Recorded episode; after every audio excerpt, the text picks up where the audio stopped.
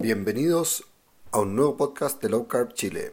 Hoy día tenemos un programa especial porque es un tema que hay bastantes dudas, hay bastantes mitos, eh, nos han preguntado harto de hecho, y lo dividiremos en dos. Vamos a hacer dos capítulos, parte 1 y parte 2.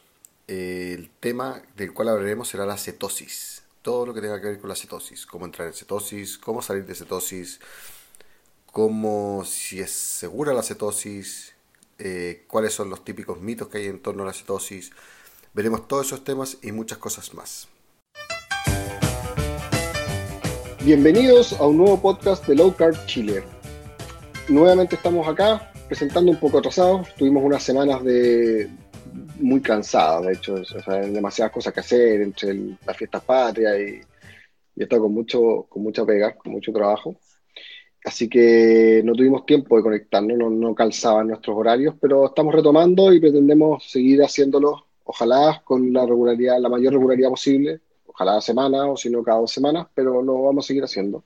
Este podcast no se acaba. Estoy nuevamente con Josefina. Hola, ¿cómo están? sí, por acá, ¿cómo están? Espero que hayan tenido un excelente 18 y los que se salieron de la senda no importa, que lo hayan disfrutado y que ahora hayan retomado este cambio de alimentación. Ah, buenísimo. Yo me salí, yo me salí unos días ahí, aproveché comerme unas empanadas. Yo también, sí, también me comí unas empanadas, pero eh, una, decirte, una y media creo por ahí, pero eh, fue todo, que el 18 está dado como para nosotros, como para el día del comer el asado, ¿cierto? Las longanizas.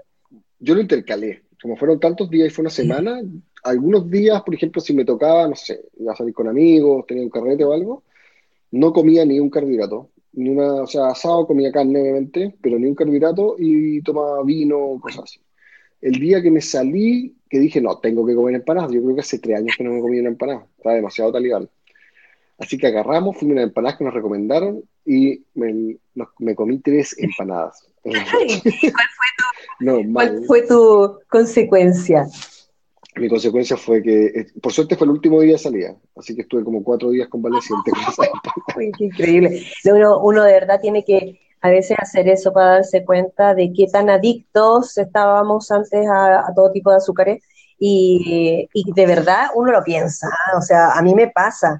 Yo podría haber, no sé, comido más empanadas o no sé, mucha eh, pastel de choclo, cosas así, pero ¿sabes qué? Que de verdad como que la pienso porque lo, que, lo mal que me siento después, como que digo, valió la pena esta cuestión. Entonces, bueno, eso eh, es cosa de, cada persona y, ojalá que de repente nos contaran también en los podcasts si les ha pasado alguna situación y cómo lo han hecho para, para o cuáles han sido los síntomas que han tenido eh, de esta pequeña recaída eh, con permiso, por decirlo de alguna manera. Claro, y, y, cómo, y cómo terminan y cómo salen. lo importante finalmente no es, o sea, es ilógico pensar en el mundo actual, moderno, con la cantidad de alimentos que hay, que uno no se va a salir nunca. Es, absurdo. Sí, así es. Lo que hay que saber es cómo alimentarse regularmente. O sea, si yo me salgo, yo me comí las empanadas ese día, las disfruté, fui feliz comiéndome la empanada, pero no tengo ganas de volver a comer empanada. Y de verdad, o sea, no es algo que oh, hoy tengo ganas de comerlo. Entonces, eso me dice finalmente que estoy bien. O sea, disfruté lo que tenía que disfrutar y hoy día sigo disfrutando porque estoy comiendo comida que me gusta, que no me hace mal y que es rica. finalmente. Exacto, exacto. No, estoy de acuerdo. Bueno, pues compañero, cuéntenos, ¿qué vamos a hablar hoy día? Ya, antes de empezar a hablar del tema de hoy, eh, vamos a hacer un, el disclaimer de que nosotros no somos médicos, eh, somos apasionados por la nutrición baja en carbohidratos. Claro. Y hemos investigado, Josefina y los dos llevamos como tres años aproximadamente en esto y llevamos investigando más de un año. Eh, somos bien ñoños para el tema, o sea, tenemos web, tenemos grupos, ponemos, eh, acumulamos estudios, o sea, nos, hacemos la pega, porque nos gusta investigar y creemos que mantenemos la, mente sana, así, investigando también. Así que siempre estamos dispuestos a cualquier tipo de debate, con cualquier persona y, y siempre con base científica. El tema es que no somos médicos y no estamos dando consejos médicos ni nos interesa hacerlo, ni tampoco nutricionales, ni nada. Eh, nosotros contamos aquí en base a nuestra experiencia, base a nuestra investigación, base a los, nuestros metabolismos, que ya los conocemos bien cómo funcionan. Así que eso, no es, no es más que eso y es para contarles y para que se entretengan escuchando las cosas que hemos investigado y que hemos descubierto. Y hoy día vamos a conversar sobre un tema que es bastante entretenido y bastante preguntado y que pocos conocen bien, que se llama cetosis. Sí, que nos han preguntado también, especialmente en los grupos de Facebook, nos han preguntado en el chat online, donde nosotros vamos eh, ayudando y monitoreando a las personas. Siempre nos, nos preguntan respecto de la cetosis, eh, cómo la medimos, eh, cómo entran en cetosis, cómo saber si están en cetosis y, y, todo este universo, qué, qué cosas te sacan de cetosis. Y bueno, una palabra bastante nueva para la mayoría de las personas que no la tienen dentro de su vocabulario. Y aparte que hay muchos mitos respecto a eso. Es un temazo lleno. Bueno, yo, yo te confieso, yo tenía unas tremendas confusiones al respecto y porque también hay que ser claro, eh, tú te metes a internet y el 80% de la información es falsa y tienes que eh, aprender a como a descubrir ya qué cosa me sirve, qué cosas no me sirven. Y, y eso sí un tremendo estudio. Yo creo que de lo que más he estudiado, aparte del ayuno, ha sido las, el tema de la cetosis y en general lo que son las cetonas. Claro, eh, eh, la cetona es complejo porque es un tema bioquímico. Hay que aprender ciertas eh, fórmulas químicas, hay que aprender ciertos procesos metabólicos químicos y si uno no los entiende, al empezar a investigar se termina, mm, llega a la mitad del texto que está investigando porque te empiezan a hablar de cosas que no entiendes nada. A mí al principio cuando estaba leyendo llegaba, no sé, ciclos de Krebs y estado glucolítico, no entendía nada. O sea, finalmente tuve que estudiarme todas esas cuestiones y para sí. Las cetonas están en el metabolismo de las grasas. Son, un, de cierta forma, un resultado del metabolismo de las grasas. Así que vamos a partir explicando. Josefina, cuéntanos, ¿qué es la cetosis? Bueno, la cetosis es un estado en el que entra el cuerpo humano y es un estado absolutamente natural, en el cual las personas que realizamos ya sea una dieta cetogénica o realizamos low carb, o, bajamos considerablemente el consumo de carbohidratos, entonces nuestro cuerpo empieza a, digamos, quemar grasa y en el proceso biológico de, de, ese, de esa quema empiezan a aparecer unas moléculas nuevas. ¿Y cuáles son estas moléculas? Son justamente las familias de las cetonas, que son tres. Son tres cetonas las que nosotros podemos producir, que son las que se llama, y lo voy a hablar con la sigla corta para que no tengan problemas, BHB, tenemos el acetoacetato y tenemos propiamente tal unas cetonas que las vamos a encontrar en nuestra orina. Entonces, cuando nosotros entramos en cetosis, implica, o cuando generamos cetosis, es un indicador de que nuestro cuerpo empezó esta quema de grasa, pero acá viene la confusión. No necesariamente significa que las voy a estar utilizando como combustible. Entonces, una cosa es la cetosis, que es el proceso de generar cetonas. Y otra cosa es qué son las cetonas y para qué nos sirven. Y si es que la estamos utilizando. Es que ese es el punto, porque una, una, como es un proceso metabólico, ¿ya? Y, también para que la gente entienda, porque esto voy a hacer una especie de eh, explicación desde el, desde el contraejemplo. A todos, y me incluyo, nos enseñaron en algún momento que nuestro cuerpo funciona con glucosa. Entonces, casi nadie, casi nadie, eh, niega eso. No, tenemos que comer porque si no nos viene una baja de azúcar y me puedo desmayar, me duele la cabeza. Entonces todos andan comiendo, ¿cierto?, todo el día para producir glucosa. Pero sucede de que la glucosa es un combustible para nuestro cuerpo. Sí, hay órganos, hay células, los músculos funcionan con glucosa, pero hay otros órganos que necesitan cetonas para funcionar. Nosotros somos como un auto híbrido, necesitamos dos combustibles uno son las cetonas y otro es la glucosa. Y si nosotros eh, le enseñamos al cuerpo, porque esto hay que educar al cuerpo, o sea, hay que como formatear al cuerpo para que empiece a usar la cetona, entonces viene este cambio, estas bajas de peso y un montón de beneficios de las que vamos a hablar a continuación. A ver, la Josefina creo que explicó, claro, las tres cetonas, son el acetoacetato, el acetona y el beta hidroxilinitrato. ¿ya? Que da lo mismo no hay que paquear o butirato, no sé, qué nombres raros que no tienen paquete, para eso está Internet. Lo importante es que nosotros cuando quemamos grasas, o sea, nosotros si no tuviésemos acceso a los carbohidratos, que de hecho evolutivamente no los tuvimos por una cantidad de miles de cientos hasta millones de años como ser humano, incluso previo al sapiens, nuestro cuerpo tenía que obtener energía de algún lado. tenemos una energía principal que se podría decir en ese momento, que es la grasa, o sea, la oxidación de los ácidos grasos. Lo obtenemos o de la grasa que consumimos o de la grasa que tenemos almacenada, que es, su forma química es un triglicérido, tres ácidos grasos y una molécula de glicerol. Y tenemos una forma para ciertos procesos metabólicos que son esenciales. Requieren un, un, sustrato energético que es diverso, es distinto a la oxidación de ácidos grasos porque los ácidos grasos no son capaces de pasar, se podría decir, la pared celular de dicho Exacto. órgano.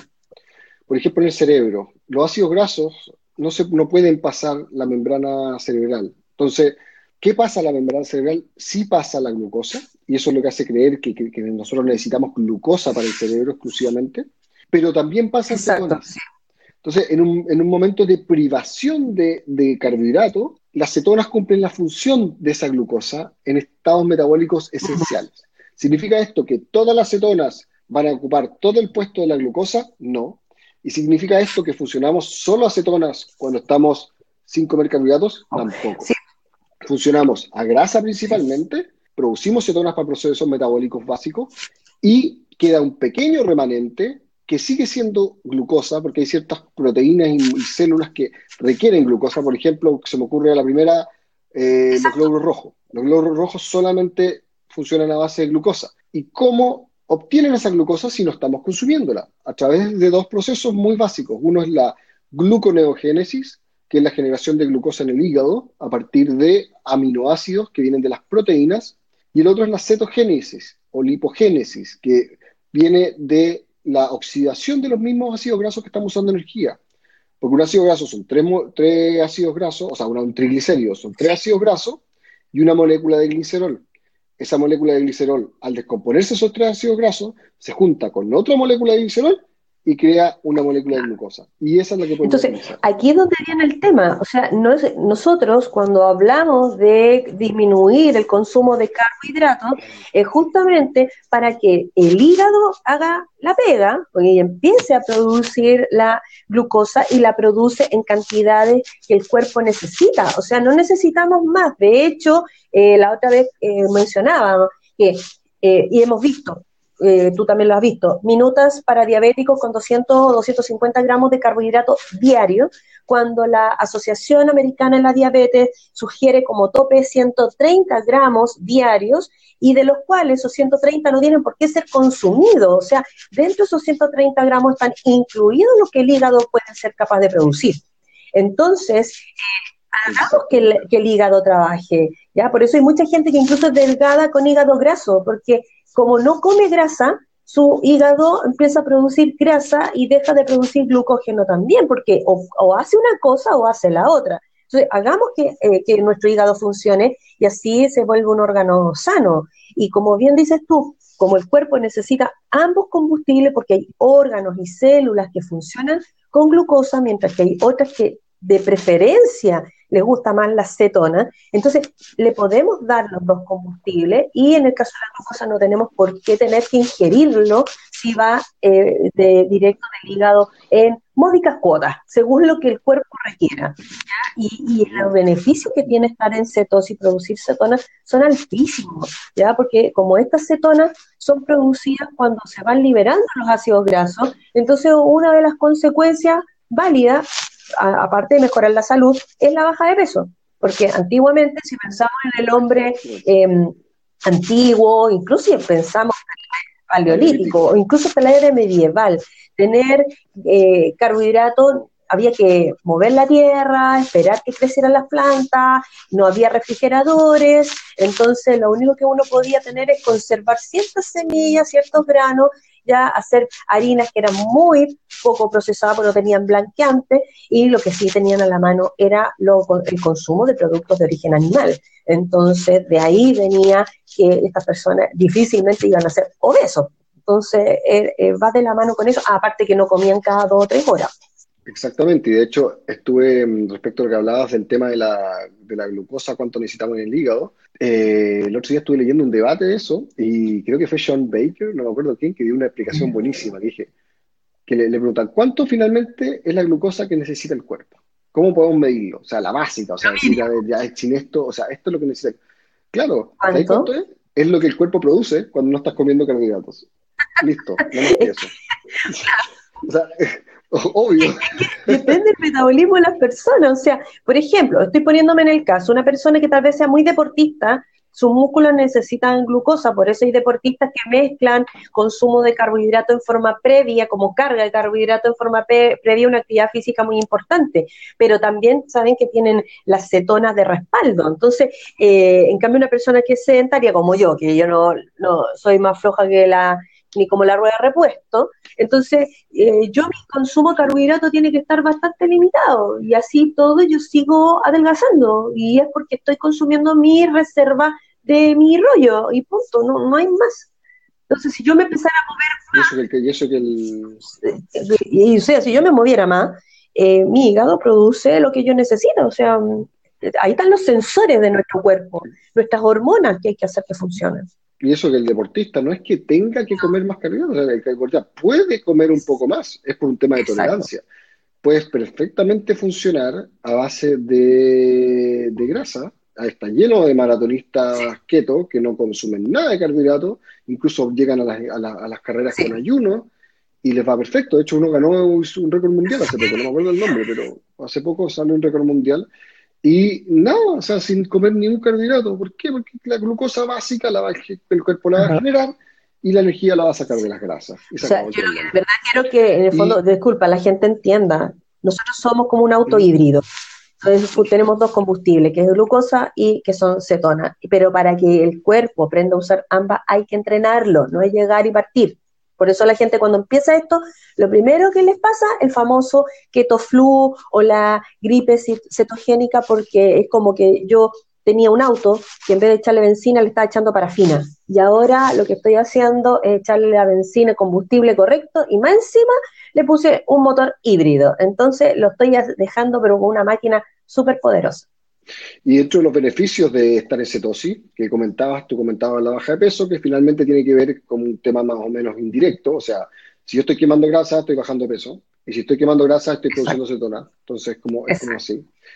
Eh, balance en, mi azúcar, o sea, el azúcar en la sangre es mucho más estable, no hay alzas bajas, y eso tiene que ver por dejar de comer carbohidratos, finalmente. Hay menos ansiedad, claro. Este es un punto que sí se atribuye a la cetona. Hay menos ansiedad por andar comiendo a cada rato. Y eso tiene que ver con que tengo una reserva de energía a la cual ahora puedo acceder, que es mi grasa almacenada. Entonces, si yo puedo acceder a ella, el cuerpo no me pide tanta comida como antes, ni tan regularmente. Claro, porque además de que la, la hay que tomar en cuenta que las cetonas eh, tienen un beneficio energético. A ver, todos yo creo que han escuchado que la glucosa se transforma en energía cuando se quema. lo estoy diciendo en términos súper simples. Las cetonas también, eh, con el beneficio de que la energía que produce la quema de cetona es mucho más alta que la de glucosa. Por eso se habla de que un combustible mucho más eficiente. Y respecto de, de los beneficios, como dices tú, en los niveles de sangre, eh, para la gente que tiene problemas de resistencia a la insulina, una de las mejoras que otorga es que hace que la insulina que provoque, que, generas, sea mucho más sensible, por lo tanto mejora eh, tus niveles de triglicéridos y además eh, baja considerablemente estos picos de glicemia que sufre la gente tanto diabética como la resistente a la insulina. O sea, los picos de glicemia que de repente suben, bajan, suben, bajan, se estabilizan. Y eso es importante. Y respecto de lo que es la saciedad, la ansiedad es increíble, porque la gente empieza a sentir que realmente ya no tiene la misma gana de estar comiendo, como, eh, como esas personas que nos ha pasado en el grupo, que están almorzando y están pensando en lo que van a cenar. Y tiene que ver con esa eh, costumbre de comidas cada cuatro horas. Sí, de todas maneras. Y finalmente tiene que ver con el tema de que eh, es súper básico en, la, dieta baja en carbohidratos. O sea, ¿qué busco yo? Busco transformar mi cuerpo de utilizar carbohidratos a que aprenda a utilizar grasas como antes, ¿cierto? ¿Qué grasas voy a usar? Tengo dos grasas. Está la consumida o la almacenada. ¿Y por qué tengo menos hambre? Porque si tengo harta grasa almacenada, mi cuerpo no me va a pedir tanta grasa consumida. Entonces hay un error también. La gente la gente que critica este tema de alimentación dice, ah, es que comís grasa todo el día. Es que no necesitas comer grasa todo el día porque tu cuerpo no te lo pide. Si quieres comerlas, cómelas. O sea, si tienes hambre, comes. Pero lo más probable es que no tengas hambre. Ese es el tema. No, uno no tiene hambre, uno come una vez al día, dos veces al día, con suerte. O sea, entonces no, comprenden ese, ese switch de, de, de, energía. O sea, nosotros almacenamos comimos todas esas porquerías que comíamos antes, las almacenamos como grasa y hoy día estamos usándolas. Claro, y no, y hay una cosa importante, cuando la gente al principio ve que hay que comer mucha grasa, yo les digo de que la que son grasas buenas, por favor, porque hay gente que todavía está pegada con el tema de grasas en general, hablamos de grasas buenas, entonces, ¿es para qué? Porque el cuerpo tiene que ser entrenado para que vuelva a reconocer a la grasa como el combustible de preferencia.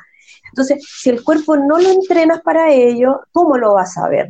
Entonces, consumes grasa y que, el cuerpo lo empieza a usar como combustible. Viene el famoso keto flu, que hay gente que hay algunos que le da más fuerte, otros menos. Algunos le, yo he escuchado gente que hasta le ha dado diarrea o le ha dado vómito, ya forma exagerada porque depende también del grado de intoxicación con, azúcar que tenga, ¿ya? Pero una vez que pasa esa etapa, te das cuenta que cambia todo, o sea, se te quita esto el keto flu, te sientes con más energía, te sientes que ya no, no tienes ese sueño típico después del almuerzo, ¿ya? y ahí empieza realmente el cuerpo a entender de que tiene que usar la grasa como combustible. Finalmente es eso, porque nuestro cuerpo ocupa uno u otro. Se tiene que acabar la glucosa para poder ocupar la grasa, es como la analogía del refrigerador mientras tengo el refrigerador lleno, no voy a acceder al freezer. Entonces, tengo que gastar el refrigerador para poder usar. Es que eso que está indicando es súper importante explicarle a la gente que cuando consume eh, grasa, voy a hacer un ejemplo, la típica hamburguesa con, no sé, la papa frita, están mezclando grasas de la hamburguesa, si es con tocino, si es con mayonesa, grasas que, pueden, que son grasas buenas, grasas saturadas de origen animal, pero carbohidrato. ¿Cuál de los dos el cuerpo lo procesa primero?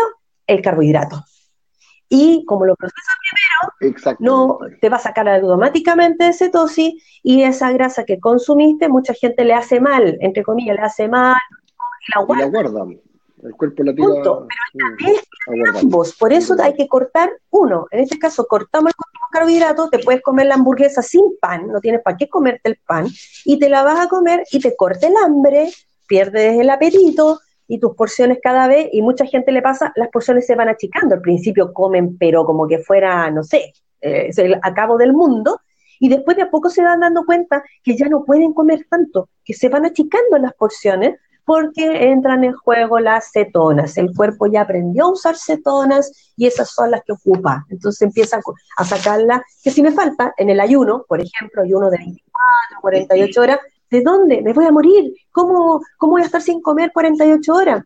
Puedes estarlo, porque tenía el tremendo rollo, el tremendo Michelin de grasa del cual el cuerpo puede sacar la reserva. O sea, lo que dijiste tú, el freezer. O sea, primero consume lo que como, después va a la reserva.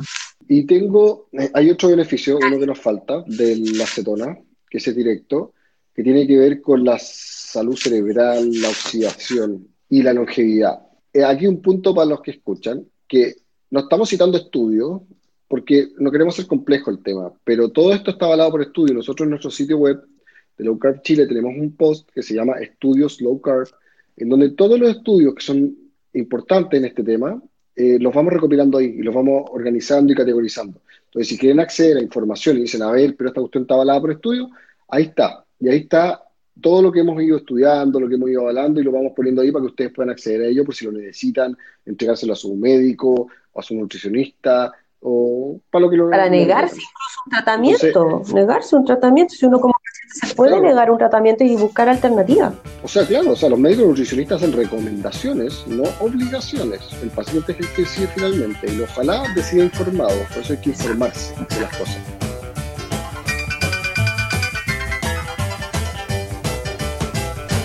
Muchas gracias a todos por escucharnos hoy día. Eh, nuevamente les recordamos que tenemos, esta en la primera parte, la segunda parte la trataremos en el siguiente podcast. Gracias a todos por escucharnos, que tengan una muy buena semana y saludos a todos.